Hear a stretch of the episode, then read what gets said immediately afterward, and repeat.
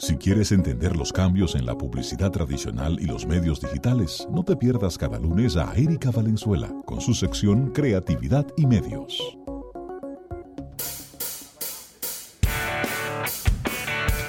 Bien, 809-539-8850 y como cada lunes hacemos este compromiso de nuestra sección estelar con Erika Valenzuela. Y Erika, quería iniciar esta sección con una pregunta para ti. Ah, ya no vamos a hablar de los padres, ¿verdad? Ya no hablamos de hablar de los Cha, padres, cha, cha, sino cha. que vamos a hablar de nada más y Cha, nada menos cha, cha. que Víctor Estrella. Ay, Víctor Estrella está anunciando en el día de hoy su retiro del tenis. Ya su último torneo será en el Santo Domingo Open este año en, en, en- en la ciudad de Santo Domingo. Sí, en la supuesto, bocha. En la, en la Claro. bocha.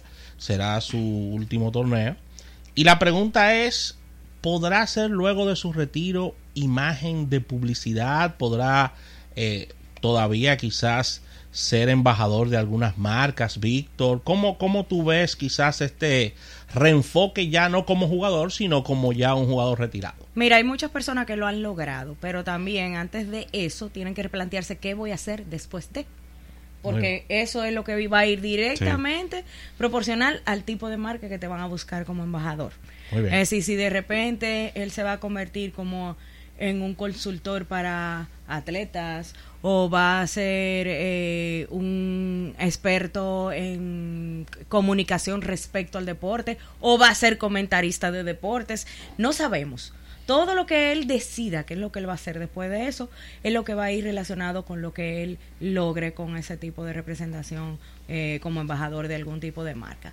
Lo que no puede es relacionarse con una marca con lo que fue su pasado como atleta. Eso es muy difícil eh, Sí. que se logre, sino como cuál será su rol, que me imagino que ya él debe estar pensando en lo que va a realizar.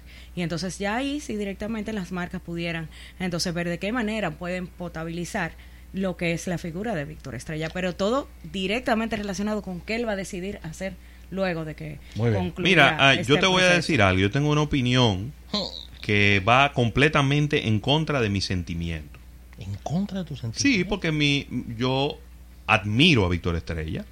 Considero que es la mejor raqueta De que ha tenido el tenis, la República Dominicana en toda su historia. De todo lo tiempo. Es decir, nada más los números están ahí a Sí, nivel de ranking, a nivel de torneos, A nivel de Copa Davis, de, de, los cuatro, Panamericano. de los cuatro torneos grandes. Sí. Es decir, él no. eh, obviamente, la gente tiende a olvidar y la gente se está enfocando en lo que ocurrió en estos Juegos Panamericanos. Pero no, tenemos que ser justos y tenemos que irnos para atrás y ver todas las medallas y todos los premios y todo, todos los logros que él ha tenido para nuestro país y para él. Pero, ¿qué debo de pensar? Que si siendo él jugador activo, en la cúspide de su carrera, logrando lo que ningún tenista dominicano había logrado, y era entrar al cuadro principal de los cuatro torneos más importantes del mundo, Sí. que son los cuatro torneos grandes, que son el Australian Open, el French Open, Wimbledon Y US Open. y el US Open, en donde inclusive creo que fue Tercera ronda en el US eh, Open. tercera ronda del US Open, eso no lo ha logrado No. ningún tenista dominicano, ni siquiera entrar al cuadro principal. Siendo, llegó en algún momento a ser número 40 del mundo. 40 y, 40 y 47 del mundo. 40 y tanto del mundo, ¿no? Sí. Si en ese momento las marcas no se atrevieron y no se inscribieron y no dijeron vamos arriba. Cuando digo las marcas, no puedo generalizar porque él tenía marcas que lo apoyaban. Sí. Ahí estuvo, estuvo la marca Bojos, estuvo eh, y me traiciona la memoria ahora. Ministerio de Turismo en la última etapa con un el contrato Ministerio de Turismo un año. lo apoyó. Sí. Eh, y hubo otras marcas que lo apoyaron, pero, pero digo marcas que dijeran, bueno, vamos a pensar hacia futuro, vamos a- a cerrar un contrato con Víctor, vamos a irnos con él desde aquí hasta el final de su carrera, que no se veía muy lejos, el final de su carrera, por dos razones sencillas. Una por su edad y la otra por ya se veía el declive en el ranking por razones por razones lógicas. Por ¿no? razones lógicas y además él le pasó a ver, cuando él entra en el ranking de los 40 primeros, eh, eh, independientemente de su edad, sus piernas estaban frescas Sí. todavía. Y me- cuando él entró en ese rally de todos esos torneos, con esa edad, inmediatamente llegó el cansancio por Claro. temas de edad. Entonces, Claro. el, el proceso fue más rápido a medida que él se puso más intenso. Claro, eso era lo que él tenía que hacer, porque él se hizo prácticamente famoso ya luego de los 35 años de edad.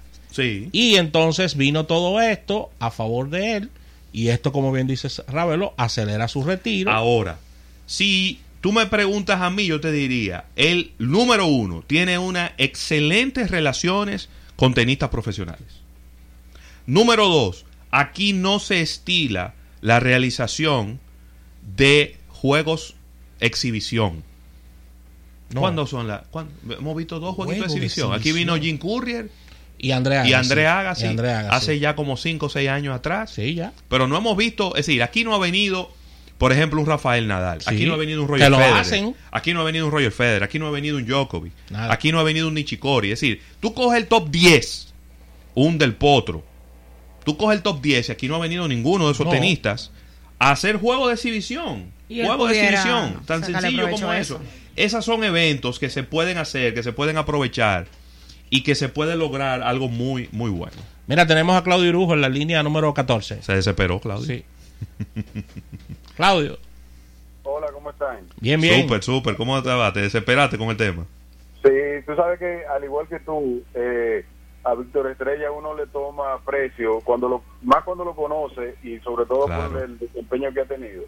Y como hemos dicho en muchísimas ocasiones, a lo mejor no le tocó la suerte de estar en un mercado que le permitiera eh, abrazar marcas o que marcas lo abrazaran a él, porque estamos claros de que es un mercado tal vez Pequeño. incipiente en el mundo del tenis con el desempeño que tuvo ahora. Él sí sembró en, en cuanto a su futuro. Acuérdense que él tiene una marca. Ah, de ropa. Él tiene una marca de ropa que si él la sigue manejando bien con todas las relaciones que tiene, tal vez es cierto que ya no va a tener, en- no va a estar en su cima para que las marcas estén tal vez pensando en él como un potencial embajador, pero él sí puede ser- sacar capital a, a su a su historia de vida como deportista Muy bien. con muy bien. eso que acaba de hacer, como lo que te acabo de mencionar, de tener su propia marca y tal vez poner eh, su marca en, en las mismas relaciones que ha hecho en el tenis. Sí. Qué Y bien. tal Sí, eh, eh, qué bueno. Y ha, hecho un aporte importante porque eh, efectivamente él, él Gracias, creó, Claudio. él creó una marca de, de deporte, Sí, de, sí, de sí. tenis. Eh, sin embargo, yo completamente de acuerdo contigo, sin embargo pienso que a lo mejor el, los grandes ingresos de él, a lo mejor no era por ahí, sino por su figura, por su imagen. Porque la gente va a comprar la ropa por lo bonita que esté y quizá no necesariamente pero, pero en relacionada ese a- a él. sentido, eh, por ejemplo, vemos el caso que es eh, una hazaña totalmente diferente. Pero, por ejemplo, cuando Iván Gómez subió al Everest, Ah, sí. él, ahora es speaker. Es Sí. decir, depende de lo Sí. que tú decidas, de nuevo, lo que tú decidas hacer, que mantenga viva ese interés en esa persona. Y eso ya va a ayudar también a su marca de ropa, a otras marcas que se vayan a montar en eso. Pero ha habido, por ejemplo, casos eh, que son muy excepcionales y han sido eh, cosas que se salen de lo, de lo común. Por ejemplo, recuerdo en su época cuando la leche rica sacó su versión light con la figura de Aldo Leishman Sí. en, la, en, la, en la leche. Ya él hacía tiempo que no era atleta del básquetbol. Sí. Entonces, sí, ahí se tomó en cuenta su trayectoria, pero eso no es lo común.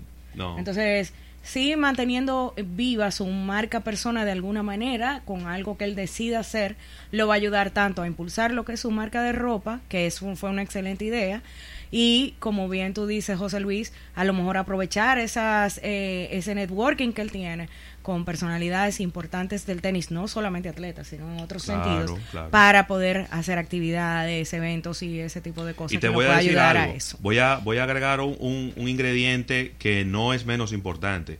Recuerden que Víctor Estrella es santiaguero. Y el santiaguero, el cibaeño, es muy regionalista. Así es. Y siempre apoya a sus atletas, apoya a sus figuras, apoya a sus personalidades.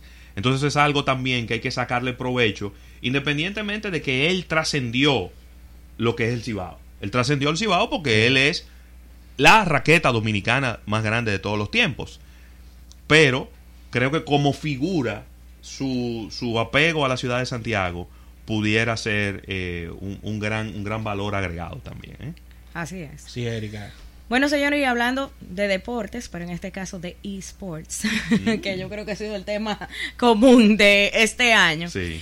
El día de ayer estaba viendo eh, un nuevo episodio que justamente lo lanzan los, los domingos de Patriot Act con Hassan Minaj en Netflix. Y el tema era los videojuegos y el trabajo. Estaban hablando de Fortnite, de la gran noticia que recibimos en, en estos últimos días de este adolescente que se ganó 3 millones de dólares en una competencia, la primera competencia mundial de Fortnite, y cómo esto está desplazando a todo lo que es el mundo del entretenimiento en ganancias y al mundo de los deportes también. Pero algo que, me, que no quería dejar de comentar es que justamente se mencionó ayer que Netflix considera que los esports son más competencia de él que los otros servicios de video streaming. ¿Qué? Señores, eso es estar claro Sí. de cuál es tu competencia. ¿Quién está haciendo que esa persona esté, no esté viendo Netflix? Tiembla la A lo mejor no es Amazon Prime, a lo mejor no es HBO Now.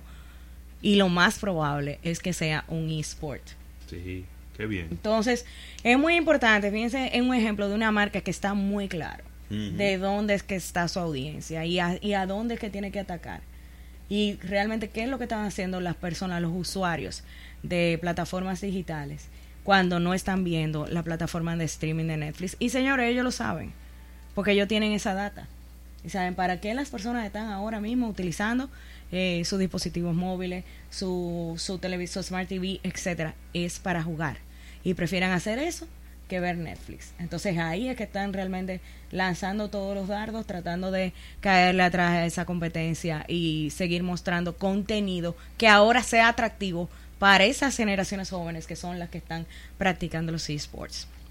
Bueno, señores, y otro comentario también luego de esta noticia de estos récords que ha roto la casa de papel es justamente de las marcas que le están sacando provecho al emplazamiento de- dentro de la marca, la casa de papel.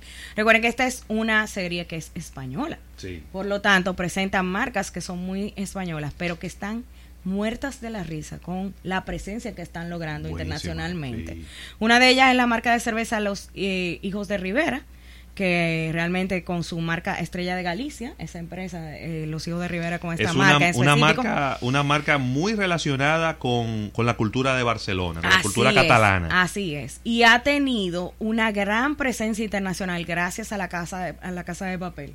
Y esto está, inclusive está provocando que la empresa esté coqueteando con buscar más sitios donde exportar sus productos. Mm, muy bien. Porque están realmente convirtiéndose en algo que la gente está buscando en el internet, eh, sobre todo obviamente personas fuera de, fuera de España, y le ha dado una eh, realmente un alcance mayor a lo que se esperaba esa marca, simple y llanamente por estar en esta serie que, señores, no se está viendo nada más en los países de habla hispana, ¿eh? No. se está viendo muchísimo también en los No, Estados que tú la Unidos. puedes, es que tú la puedes ver subtitulada y la puedes ver y, en, ha, en y ha tenido éxito en todas partes. Y otra marca también que me llamó la atención, que no me imaginaba jamás que iba a llegar lograr tantas búsquedas en internet gracias a esto, es Colacao, Mm. que también es una marca que es muy reconocida dentro de España, Sí. pero que entonces está logrando también un mayor alcance gracias a la casa de papel. Yo vi, creo que vi los dos primeros capítulos solamente de la, de la tercera temporada de La Casa de Papel.